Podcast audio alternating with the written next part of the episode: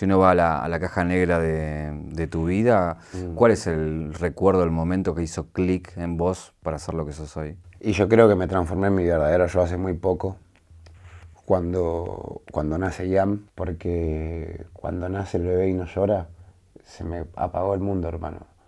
No tenía, no tenía descripción mi, vida en ese momento, no tenía sentido para nada, porque fue como la sensación más triste que, sentí en mi vida. Y cuando lo escucho llorar de, de, vuelta y lo agarro, me di cuenta que nunca había sentido algo tan importante en mi vida, que, que me di cuenta que quién quería ser yo y, que había algo mucho más importante que, que Clan y que mi historia, que toda la cosa, ¿no? Un viaje, un viaje, una vida, un recorrido, una reconstrucción. Caja negra, caja negra. Todo queda registrado en la memoria. Si no hubiese aparecido el rap en tu vida, ¿dónde estarías hoy? Y seguramente trabajando de lo, de lo que pueda. Muy de chico fui de todo, mm, desde ayudante de verdulero hasta ayudante de carnicero, hasta albañil, hasta un lavacoches, hasta, no sé, estaría ganándome la vida de alguna forma, supongo. Eh, ¿Fue primero el rap y después el graffiti o primero el graffiti y después el rap? Em, Sabes que llegaron juntas y yo em, eh, empecé escribiendo unas rimas como composición de canción, ¿no? Para, tener una idea, aunque sea de memorizar mi primer freestyle, ¿no? Porque, no tenía ni idea, estoy hablando hace, sé, dos años atrás. Y, ¿Qué tenías, 12? sí, tenía entre 12 y 13 años. ¿Y dónde lo habías visto? Y lo había visto en, mi colegio. Me acuerdo que en el colegio de mi barrio eh, llega un compañero que bailaba en el patio breakdance. Me volvía loco. ¿Qué, es esto? ¿Qué es la música que escuchás? ¿Por qué la bailás? Está buenísima. Y mi estado físico no me permitía bailar a mí, ¿me entendés? Claro, yo no había palo, no era lo mío. Pero quería formar parte de él y de su grupo de amigos. Entonces ellos tenían los chicos que pintaban, los chicos que hacían pasos, que bailaban breakdance. Y, y les faltaba el rapero, Y ya tenían otros que grababan también, pero querían como uno el MC, uno que salga a tirar freestyle, que lo haga. Entonces me empezaron a incentivar por ese lado. Al tiempo yo me cambio de colegio, me paso a una industrial en el centro de Lonchamps y conozco a Nazareno, un compañero de otra creu, que el Adrenalina Creu se llamaba, y él estaba todo el día boceteando, todo el día boceteando, y entonces me empiezo a volver loco por ese lado. Como que dejo el rap de lado y empiezo a dar al graffiti. Y así con el pasar del tiempo se fueron mezclando entre las dos, ¿no? Juntas, juntas, hasta que las empecé a hacer al mismo tiempo. ¿Eras bardo en el colegio? Sí. ¿Llegaste a hacer maldades, bromas pesadas, ese tipo que te han agarrado en algo, no? No, no, una vez, una vez me desquité con un compañero, pero porque me había roto mi Black Book.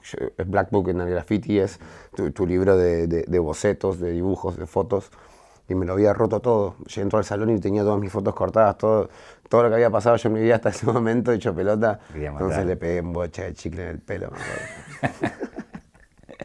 Por ahí para la gente que, el que, está mirando te conoce, tu historia la sabe, pero el que no lo sabe, digo, ¿cómo, cómo es digo, nacer en un lugar como, como Gleu mm. y tener que entrar en desventaja ya desde el vamos con un montón de cosas, digo, ¿no? Claro, obvio, obvio.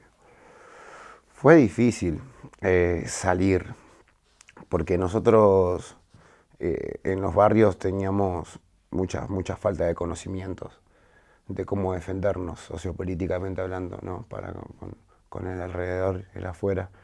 Y, y, ya, y ya por nuestra forma de hablar eh, había cierta, cierto desprestigio hacia nosotros, ¿entendés? Mucha, mucha falta de respeto por nuestra forma de vestir, nuestra forma de hablar.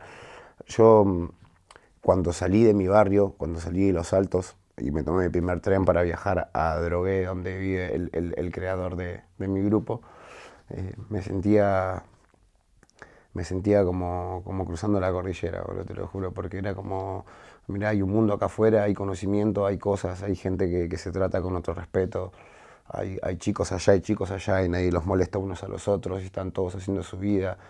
Y, por qué en mi barrio no puedo tener esto? ¿Por qué en, mi barrio no está todo bien? ¿Por qué él no puede estar haciendo lo que él quiera sin necesidad de que esté todo bien con aquel?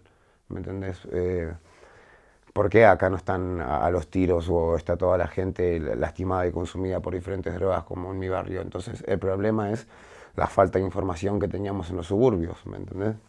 Como que el mundo era esto, el mundo era crecer, ¿me entendés? Estudiar, trabajar y te morís. Eso es. Y yo no quería eso para mí, ¿me entendés? Y, quería saberlo. Me lo tomé me lo tomé como un decir quiero escalar, quiero, quiero ver qué hay, boludo. Y desde el día de ese comienzo hasta el día de hoy uno no deja de aprender y de querer llevarle a los barrios la información que se nos brinda a nosotros, ¿me entendés? Que la salimos a buscar también. Es, a, eso quería llegar, digo, y en dos instancias. Primero, hasta que vos llegás a entender eso, pasa un tiempo y en ese tiempo los peligros están. ¿Qué pasó para que vos no cayeras ni, ni en la droga ni en la delincuencia? ¿Qué, qué fue en, en, vos que dijo no? Quizás agradecer la resistencia que tuvo mi cuerpo y mi mente para no desvariarse y no caer 100% en las drogas y en la delincuencia y ver cómo en mi alrededor siguen desenvolviendo el, futuro de las personas que estaban conmigo, ¿no? de, ver cómo se terminaba, si terminabas totalmente enroscado en drogas o en, delincuencia. ¿no? Eh, yo siempre tuve amigos de todo tipo de índole, entonces tuve los ejemplos siempre frente a mis ojos. Y, y bueno, nada, tanto como por familia como por amigos vi vi diferentes historias y, me puse a pensar en qué quería yo para mí. ¿Cómo es tu historia familiar? Ahí me parece que también hay, un tema sensible para vos, ¿no? Sí, sí. Eh, nada, mi vieja, una guerrera, la verdad, se hizo, se hizo cargo de mí con yo teniendo tres meses de vida, ya quedó sola conmigo y, combatiendo ella contra la vida, laburando como sea para sacarme adelante a mí mi familia también, eh, con, Javier, que fue su pareja, la cual ella conoció después, papá de mis hermanos, mi papá también al mismo tiempo, la persona que me crió. Y bueno, nada, éramos una familia en la que ellos querían, querían lo mejor para mí, brindarme una buena educación, desde enviarme a colegios privados y inconscientemente eso también al mismo tiempo generarme una pared entre yo y mi barrio, siendo que yo vivía entre medio de los hardcore, ¿me entendés? Eh, también eso me trajo pleitos para con mi barrio, eso mismo después me lleva a mi barrio, me hace, igual también al mismo tiempo me da un poco de pizca de conocimiento de algo de otro lado, entonces también empiezo a mirar yo mi barrio con otras caras, eh, me crié en un barrio donde había gente muy buena, la gente mayor, los chicos crecíamos con maldad todos por la falta de, de educación, ¿me entendés? Yo con todo ese mejunje, ¿entendés? Formo mis ganas de irme a la mierda y empezar a buscar a, mi viejo, A mi progenitor para saber qué onda. Me, encuentro con que, con que el chabón también era músico, que él de joven se había escapado de su casa. Eso me, dio cierta incentivación a mí para, para en su momento hacer lo mismo también. ¿A qué edad lo fuiste a buscar? A partir de mi hogar y, no sé, era chico. Yo ya estaba, estaría entre 13 y 14 años. ¿viste? Ya estaba, ya estaba con el graffiti, me acuerdo, estaba con todo. Me entero que él era eh, percusionista, que grababa, no sé, con los tejas, los dinos, los charros, ¿viste? Música santafesina, estaba en esa. Y bueno, nada, lo vi un tiempo, después no lo vi más y pasaron años y me di cuenta que, nada, las veces que lo vi fue porque yo quise buscarlo. Eh, entonces eso también me, me, dio cierto, cierto rechazo para con la gente, ¿viste? Me, me, me volví muy crítico de, la gente que yo quería, cuando en realidad la crítica tendría que haber sido vista un poco más de arriba, ¿no? Eh, entiendo que entiendo que las personas, hablando de mi familia también, eh, crecen y, existen como pueden para con las cosas que conocen, ¿no? Yo no, puedo jugar a, mi vieja por asustarse porque me iba a pintar o porque salía a rapear, porque para ellos el mundo comienza en un lugar y termina ¿no? ahí. ¿me entendés? Ellos no vieron todo el globo que hay afuera, porque sus padres y, los padres de sus padres no, no, le dijeron, vos puedes hacer lo que quieras en tu vida, no le dijeron, vos sos capaz de cumplir todos tus sueños y, vas a ser feliz, no, le dijeron, no, si vos no haces esto y esto, esto te va a ir como el culo y la vida es así y fue. Entonces, nada, de todo eso vuelvo yo eh, a mi hogar en un momento ya un poco más crecido, mi familia asustada porque me veían, qué sé yo, más consumido, me veían que andaba re en la calle, pero ¿Y dónde parabas? ¿Dónde dormías? ¿Dónde? Donde sea, la casa de mis amigos, plazas, calle, lo que sea. Todo con tal de poder irme a un evento y ganar una batalla y, y saber que iba ganando mi prestigio. Yo sabiendo que era todo necesario para tener el presente que hoy estoy teniendo, ¿entendés? Imagínate, no perdiendo la fe ni un segundo, diciendo, loco, va a pasar, va a pasar, pero si no hago nada, no va a pasar nada, ¿me entendés? Pero y hoy con la madurez que se te ve hoy, ¿pensás que era necesario realmente? Sí, sí, porque no, no iba a haber apoyo ni, ni económico ni, ni, sentimental para que yo lo haga, si yo no, no, no recurría a lo que recurrí. Porque tenía que haber alguien que dé ejemplo de que se podía. Y no existía hasta ese entonces, en mi vida, ni para mi familia, ni para mi barrio, ni para mi zona. ¿me entendés? Era, era algo que, que no parecía real, ¿me entendés? Que, que, pueda suceder. Entonces, siento que gracias al sacrificio de, de, varios como yo, que salimos a cagarnos de hambre por el rap y por el graffiti, hoy por hoy no hace falta que los chicos salgan a cagarse de hambre a la calle, porque los padres ya saben que hoy por hoy se puede vivir de esto, nos ven a nosotros haciéndolo. Y eso te iba a preguntar, ¿cómo vivías? ¿Cómo, cómo te alimentabas? ¿Cómo... Rapeando en los trenes. Eh, he ido, sabes que he ido a pedir pan a panaderías a las que hoy voy a comprar, por ejemplo. Y, y, y dárselo a, a, diferentes artistas que hoy son artistas y en ese momento eran los pibes, ¿entendés? Llegar a la plaza y decir, chicos, tomen, tomen, tenemos esto. Preocuparme por, por, por la gente que estaba conmigo siempre. Una locura. ¿Se acuerdan de vos? Sí, obvio. obvio. ¿Qué, ¿Y cómo en un momento lo, lo nombras? ¿Cómo, ¿Cómo lidiabas con el consumo en esa época? Digo, porque digo, es eso, es como, sí. es como el pan caliente del día. Claro, eso, es lo ¿no? que había, sí, sí, es lo que, es lo que se te brindaba ahí. Eh, de alguna forma había que saciar el hambre, hermano, pensar en otra cosa. Tampoco es una excusa, ¿eh? son cosas que, que se te van acercando por la espalda y te vas subiendo la mano por el hombro, ¿me entendés? Y cuando te das cuenta estás drogándote. Y por suerte, al yo no, no, no, tener plata en ese momento porque no ganaba un peso, no era un consumista re severo, ¿entendés? Es decir, me mato con eso. Pero cuando me, iba, me empecé a hacer clan, por así decir, el conocido, todo el mundo te invitaba a todo, ¿entendés? Entonces, eh, lo, no sé si lo lidiaba, de hecho, creo que era cuestión de suerte en decir, bueno, estoy zafando, estoy zafando, no me estoy volviendo ni loco, ni adicto, ni estoy perdiendo mis convicciones, ni mis valores. Lo, me lo empecé a alejar con el tiempo cuando me hice más grande y, me enteré por qué gente que yo quería no estaba conmigo, tanto desde gente como la que le asustaba en la que yo andaba, hasta gente que andaba en esa y por eso nunca me dio pelota a mí en la vida. Entonces dije, no, yo no quiero eso para mi familia, el día que la tenga, no quiero no darle pelota a mi familia por las drogas como me hicieron a mí. Hay una cosa que me parece como una locura, es de la historia del pibe, que a los tumbos va tratando de abrirse camino frente al no de todos, sí.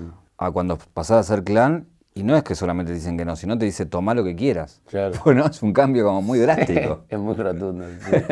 como que nada, antes tenés que pelear, tocar puestos y después te abren todas y decís, bueno, lo que quieras. Eh, y digo, hay que estar muy bien equilibrado para no. Sí, obvio, para no, no dejar que te sobrepase.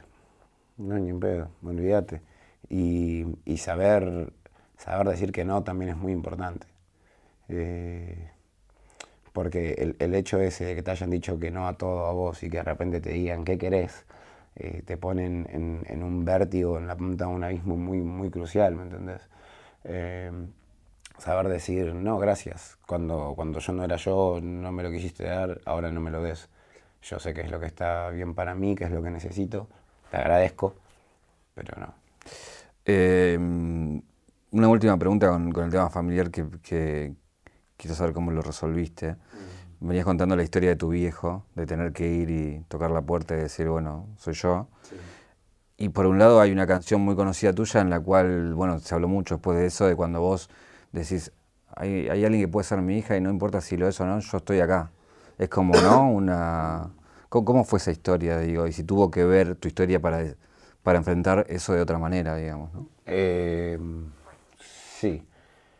El, término, el término de, mi viejo en esa canción lo, uso como un desahogo muy, muy, muy importante porque prácticamente yo no quería que me pase la misma historia que él. Desde, tanto desde como de, del consumo hasta mi desarrollo como padre, ¿no? No quería repetir su, sus mismas historias. En, entonces en la letra esa hago referencia a eso, a eso me refiero exactamente, a yo no a, hacer mi, a evitar el karma, ¿viste? Ese, de ese gem que, que, uno lleva en la sangre, de ser como sus padres. Y yo no quería ser igual al chabón. Precisamente eso. Registro 193. Clan como rapero y blues como grafitero. Lucas Santo es un hombre. Fue peón en su niñez y rey en las plazas. Arrancó en el Jalabaluza y se consagró en el quinto escalón. Un rey sin corona. Las rimas de sus rivales iban a sus dientes. En cambio, sus rimas decían, te voy a dar un consejo, menos Instagram, menos selfie, menos espejo. Si uno ve tus videos de cuando arrancas en zona sur rapeando, cuando arrancas en el quinto, mm. y te veo ahora, es como la imagen, perdón, ¿eh? pero la imagen exterior e interior, digo, es como siempre ascendente. O sea, como siempre se te ve mejor. Qué bueno. y veo otros que es, al revés. ¿no? los, veo como al revés.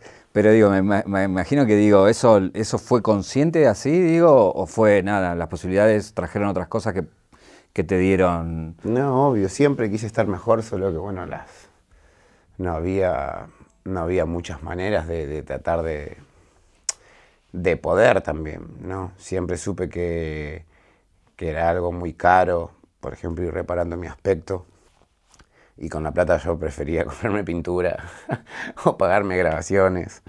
O, bueno, ¿me entendés? Cuando apareció esto de ser padre, eh, utilizar la plata también, la poca plata que conseguía, porque la conseguía haciendo trabajos míseros, ¿me entendés? Que todo es trabajo, igual es el cielo, pero no sé, siempre hubo algo más importante en que gastar el dinero. Eh, cuando llega mi hijo, eh, el, hijo que tengo con mi pareja, donde, con quien vivimos juntos. Eh, yo también, o sea, imagínate, ya, tenía otros recursos económicos y, aún así no me puse como prioridad yo primero. ¿Entendés? Dije, primero, lo primero, primero los demás, primero ellos. Yo, yo siempre me sentí muy lindo por dentro, ¿sabes? Como, como siento que tengo una, me considero buena persona para con los demás y conmigo también. Entonces creo que era cuestión de tiempo de, de, poder sacar para afuera el cómo me siento yo por dentro, ¿no? El dejar de reprimirme tanto. Y también pensar un poco en mi salud y en yo quiero vivir, viste, mucho para poder educar a mi hijo. No quiero, no quiero que el chaboncito llegue a, los 5 o 6 y ya no tenga más a su viejo. Entonces me puse a estudiar que, que cómo me podía afectar el, tema de mi boca, de mi salud, de las infecciones, de las cosas. Y, entró en pánico, viste, al ver todo lo que podía generar. Y ahí decido empezar a, cuidarme yo. Cuando sí entró en pánico, ¿es, ¿es, algo de un proceso o fue esto de un ataque de pánico? Decir, un ataque de pánico, decir, me voy a poner a juntar para operarme ya. ¿Me entendés? Y, bueno, nada, surgió. Surgió un ángel de, que vive en Santa Fe, que se llama Matías, junto con, con Orne, que me dijeron, estuvimos estudiando tu problema, nosotros nos dedicamos a esto específicamente, bla, bla, bla, bla, bla, bla, hicimos un arreglo y nada, viajé hasta allá, me acuerdo, y me hice, me hice una operación de meses en dos días. ¿Qué es exactamente lo que le hiciste? Eh, toda una extracción completa de todo, toda la parte de arriba, así de toda una extracción completa, un raspado de hueso porque tenía una infección de la puta madre. Y después me coloqué alrededor de no sé, 20 piezas. O sea, desde pernos hasta, hasta paracas, hasta todo, en dos días. ¿Y eso fue producto de qué? Y al tercer día de eso me fui a competir a la primera FMS este año. No entendía nada la gente. Una boca sí. Che, ¿y eso fue producto de que del descuido, de que te agarró una infección, de, de, tu boca que era así? No, no, claro, yo desde chiquito sé que tenía falta de calcio, me habían dicho, ¿viste? Nosotros teníamos que usar eh, plantillas, todas esas cosas. Eh, y yo, la verdad que, nada, andando en la calle no tenía un cepillo de dientes y, una pasta dental. Y bueno, todo se fue perjudicando.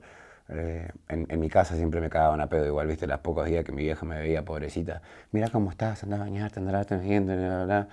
Y ella me decía, hijo, mira cómo estás, mira Hasta que todo el mundo entendió, porque la gente que me quería siempre me quiso cuidar con eso entendían ellos, asimilaban que a mí me chupaban un huevo porque es lo que yo quería mostrar también, ¿no? Como, como no se preocupen por mi aspecto, miren todo lo que estoy logrando con mi aspecto y todo. te juro que si hubiese sido por eso, quizás no sé si lo hacía, ¿entendés? ¿Y, esta gente de Santa Fe te conoció como clan y te dijo, te vamos a ayudar o cómo vino? Sí, sí, sí, sí, me conocían como clan y, hoy por hoy me conocí como Lucas, sabe que somos amigos. qué bueno. Unas mágicos. Recién hablabas del tema de la, de la guita y de, bueno, las posibilidades que te da. Yo me imagino que si tu, tu historia era en Estados Unidos, hoy serías millonario. Eh, hoy, digo, los raperos en, Argentina, digo, con toda la difusión que tienen, ¿siguen siendo pobres o, ya tienen un buen pasar económico? No, yo creo que pobres eh, depende de qué, de qué clase eh, estemos hablando. Yo creo que los chicos que se pegaron con el trap, por ejemplo, no, pobres no son, olvídate. Tampoco sé si decirte que son, son millonarios todos, pero sé que están súper bien, súper bien. Sé que los raperos eh, de nuestra clase, por ejemplo, pobres no somos y no nos falta, no estamos súper, súper bien como ellos, pero creo que para, existir y comenzar a pensar en un futuro y, comenzar a pensar en invertir, eh, creo que, estamos en esa, creo que estamos posicionados así. También hay, hay muchos artistas que, que por ahí están ahí en la lucha, en el día a día, con muchas más comodidades, igual que como era antes, ¿no? Siento que, que a ver, ahora tenés un libro virtual para aprender de nuestra cultura, ¿entendés? Es un clic y tenés todo ahí, tenés bocha de información, de historias, de todos que antes no teníamos.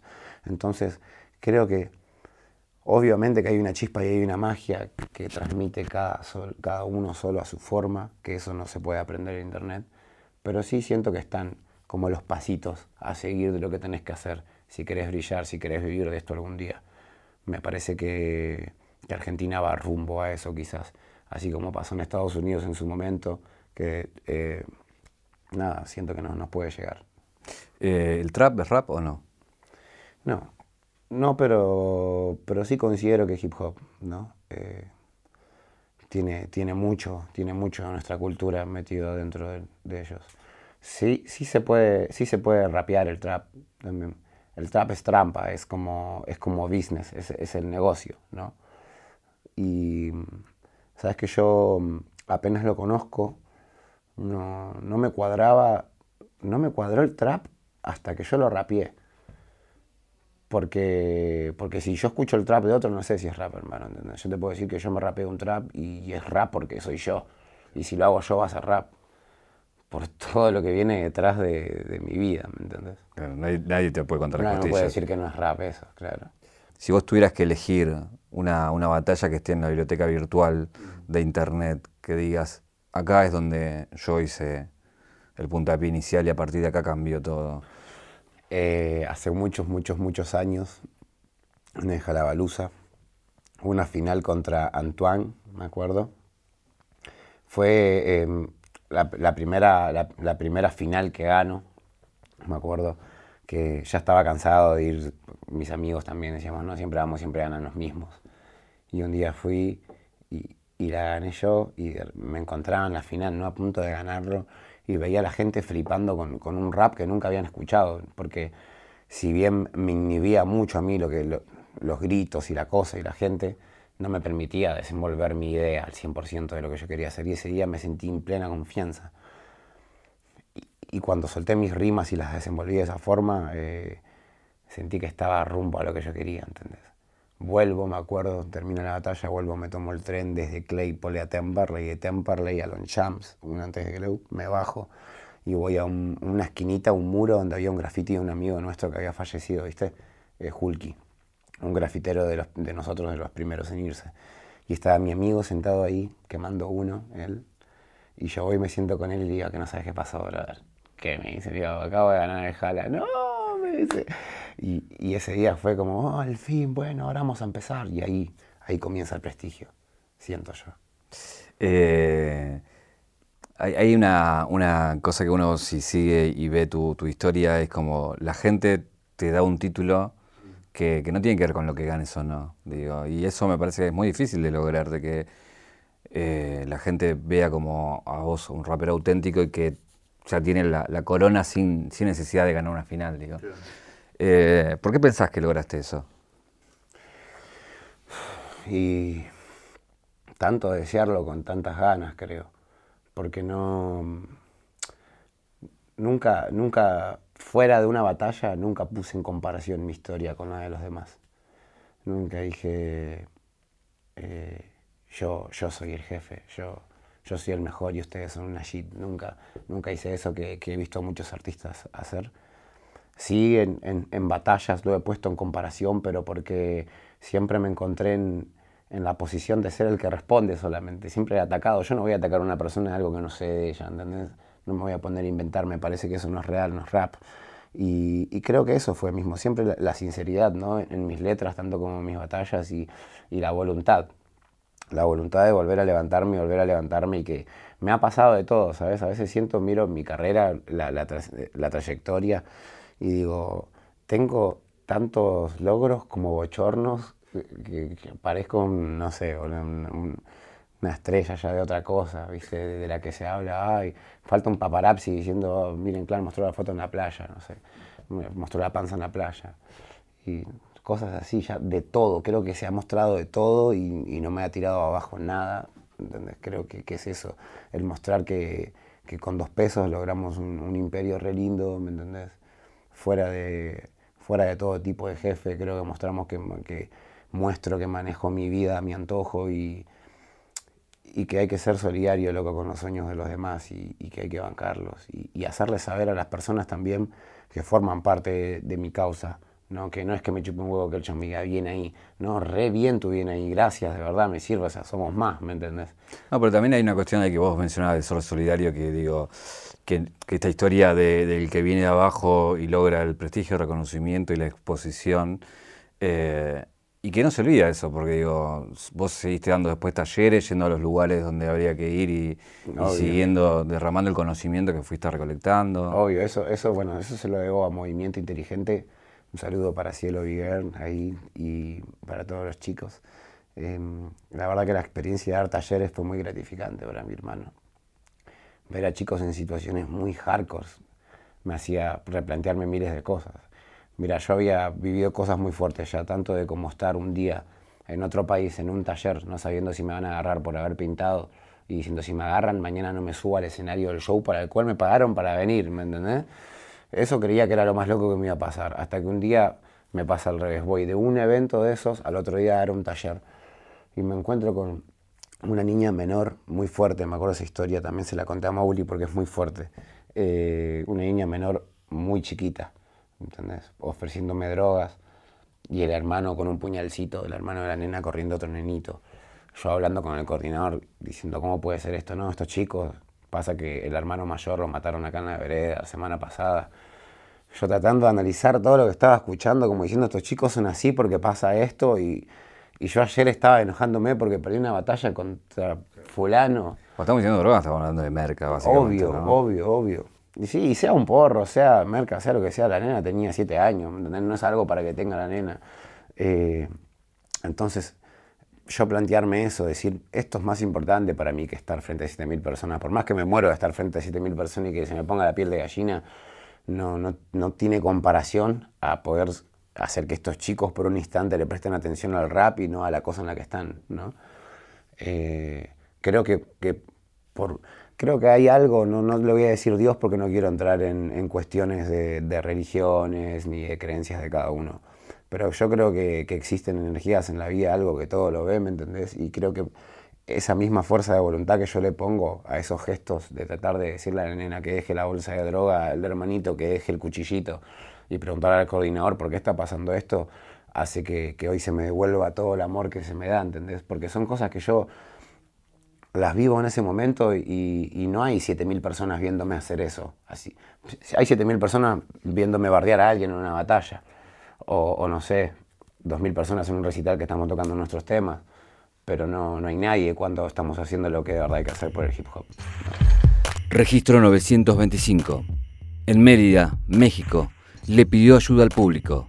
Clan dijo, fui una persona más, con vicios, deseos, avaricias, pero me enamoré. Le dio las instrucciones a la gente, puso rec en el celular y comenzó a cantar con el público. Yes, yes, ¿te querés casar? Hombres hay muchos, solo uno te va a amar. Cuando recién hablabas de, Dios, ¿te acercaste a la religión? O? De chico, de chico. A mí mi familia estaba muy en eso. Me bautizaron, tomé la comunión, primera, segunda, eh, confirmación, de todo, de todo. No, después, bueno, adquirí mi, propio punto de vista, de saber que, que todos creen en lo mismo y le ponen un diferente nombre, ¿no? Eh, siento que esto es es un tema muy amplio, ¿no? Siento que es todo un gran abuso a la humanidad del tema de, las religiones y los nombres y las diversas formas que tuvieron para llegarles a las personas, ¿no? Es, una respuesta a un miedo existencial de la gente, ¿no? Monetizado encima para, para esclavizarlos, entonces yo no, no podría decirte que creo en el Dios que cree en ellos, seguro. creo en algo, creo en en, esa misma alegría, en las risas, en el amor, en, cómo gritó mi hijo cuando nació y, que haya nacido sin respirar y de repente me lo hayan revivido ahí delante mío. Creo que eso es, Dios, por así decirlo, ¿entendés? Creo que mi historia y lo que se está logrando, e, eso, a eso le llamaría Dios, a, a, un, a un una persona que no podía caminar y, y está volviendo a caminar con rehabilitación esas cosas, ¿viste? Yo creo, en, eso creo. Cuando hablo de Dios me refiero a esa magia que, tiene la humanidad. Eh, ¿Seguís teniendo el sueño de cantar ante tanta gente como Patricio Rey o como El Indio que alguna vez te escuché? obvio, obvio, obvio, obvio. Es lo máximo. Todavía no estoy ni cerca, pero bueno, por eso también me quiero cuidar la salud para poder llegar a vivirlo, ¿no? Eh, este ciclo se llama Caja Negra y si uno va a la, caja negra de, tu vida, ¿cuál es el recuerdo, el momento que hizo clic en vos para hacer lo que sos hoy? Para hacer lo que soy hoy. Y yo creo que me transformé en mi verdadero yo hace muy poco, cuando, cuando nace Yam, justo como te decía recién, porque cuando nace el bebé y no llora, se me apagó el mundo, hermano no tenía, no tenía descripción. Mi, vida en ese momento no tenía sentido para nada porque fue como la sensación más triste que, sentí en mi vida. Y cuando lo escucho llorar de, vuelta, que, le, pegan y se pone de, de, violeta pasa rosa y el nene, y lo agarro, me di cuenta que nunca había sentido algo tan importante en mi vida, que, que me di cuenta que quién quería ser yo y, que había algo mucho más importante que, que Clan y que mi historia, que toda la cosa, ¿no? Creo que hoy por hoy soy, soy una, la verdadera versión de mí, ni siquiera te diría una nueva, creo que soy la que tenía que ser, a la que estaba destinado antes de que los químicos y la pobreza y todo eso quieran, quieran ahogarme en algo. Y nada, creo que, que ese sería mi momento, el momento en el, en el que él vive, ¿no? Eh, Veníamos hablando de cosas a, las cuales vos querías hacer, que era tipo el graffiti, el freestyle, el rap, la música, cantar ante gente, pero también ahora hasta actuás, hiciste Brother. ¿Cómo, cómo, cómo fue esa experiencia de, de, ponerte en un papel y tener que llevar un poco de la cultura desde otro lugar? Había visto ya raperos como, como Biggie, como Tupac. Eh, como Ice Cube actuar en, en, películas y decía, olvídate, bueno, tengo un aval por ahí, no es que voy a hacer una locura, no soy el primer rapero yendo a hacerlo, pero sí, bueno, era uno de los primeros de acá de Latinoamérica en, tirarnos a hacer una serie de hip hop, entonces dije, qué responsabilidad, como que también paniqué ahí un poquito, y cuando me dicen, no, tenés que ser clan, dije, uff, me, estalla. Lo, disfruté mucho porque me lleva a una versión de mí también muy más, más vandal de esa época en la que estábamos a full con el graffiti. ¿Cuál es la historia de este tatuaje? ¿Este? Sí, que hice crotos, ¿no? Sí. Eh, fue el, primer tatuaje que, que, me hizo mi amigo. Creo, no sé si fue su primer tatuaje. la historia es que parecía una media res carneándose con un cuchillo sin filo. Así me levantaba la piel pero representó mucho para mí porque él y yo estábamos medio distanciados. Mi hermano tiene su historia también y sus cosas. Y, yo quería mostrarle que, yo estaba ahí por más que no parezca. Que yo estaba, él estaba full con su problema y yo estaba full con tratar de, de recibir lo que me merecía por haber superado los míos. Entonces, eso como que nos distanció un poco, viste, y hizo que él, que él piense que, no sé, que yo no lo quería tanto. Entonces yo le dije, ¿cómo le puedo mostrar a este pibe que lo amo, que es mi hermano? A ver, nunca me voy a olvidar que vos inventaste nuestro grupo y que no me olvide de dónde vengo. Entonces fui, me acosté en la silla de su comedor, dije, dale, hacémelo, que no sé qué, en serio, sí, sí. Así fue. Y nunca lo va, lo va a quedar ahí. Va a quedar ahí, no lo pienso retocar, no, no, no, me gusta. Me gusta porque aparte transmite, transmite mucho de, donde vengo. Eh, tenemos una caja negra donde tenemos algo adentro. Sí. Eh, y siempre sirve para una excusa de alguna pregunta o, de algo. En, este caso es algo muy cercano porque en realidad son palabras. Plaza, escenario, riqueza, pobreza y Gleu. Digo, Gleu de donde venís, ¿no? Sí. Medio un poco de lo que hablamos eh, durante toda la, nota. Es fácil hacerlo con gente, es fácil hacerlo arriba en escenario. Sí. Dos solos. ¿Te animás a hacer algo con eso? Sí, obvio. Eh, ¿En qué sentido? ¿Querés que lo acomode o querés que...? Lo que vos quieras. Mira, yo creo que. creo que, la, plaza fue mi, primer escenario, la verdad. Eh, creo que, eh, la, plaza fue mi, pobreza también y, fue mi riqueza al mismo tiempo. Y, el lugar de donde vine tiene todo eso, ¿sabes? Creo que, que si bien pasé de Gleu a la plaza y después de, la plaza al escenario y, la pobreza, eh, salir a algo mejor, no te diría que la pobreza me lleve la riqueza, porque la riqueza siempre, siempre la tuve, ¿no? Porque lo más rico que tuve fue poder tener todo esto. Creo que todo esto siempre estuvo junto. Eh, creo que, en el escenario me, siento, me siento más rico que nunca por, por nunca haberme olvidado de lo que es ser pobre, hermano. Siento que que es el mejor escenario que puedo haber pisado en mi vida. Eh, cada escenario que piso y, cada vez que paso por una plaza recuerdo, me recuerdo pidiendo, boludo, me recuerdo pasando fríos en diferentes provincias, diferentes cosas por el rap. Y no hay nada más rico que, poder decírtelo, hermano. Eh, pensé que lo ibas a freestylear, mm. pero está buenísimo lo, lo que hiciste. Eh, ¿Hay alguna pregunta que no te hice y que te hubiese gustado que te haga? Eh, sí, sí, sí. Me gustaría que me hubieses preguntado cuándo va a salir mi disco. Muchas gracias.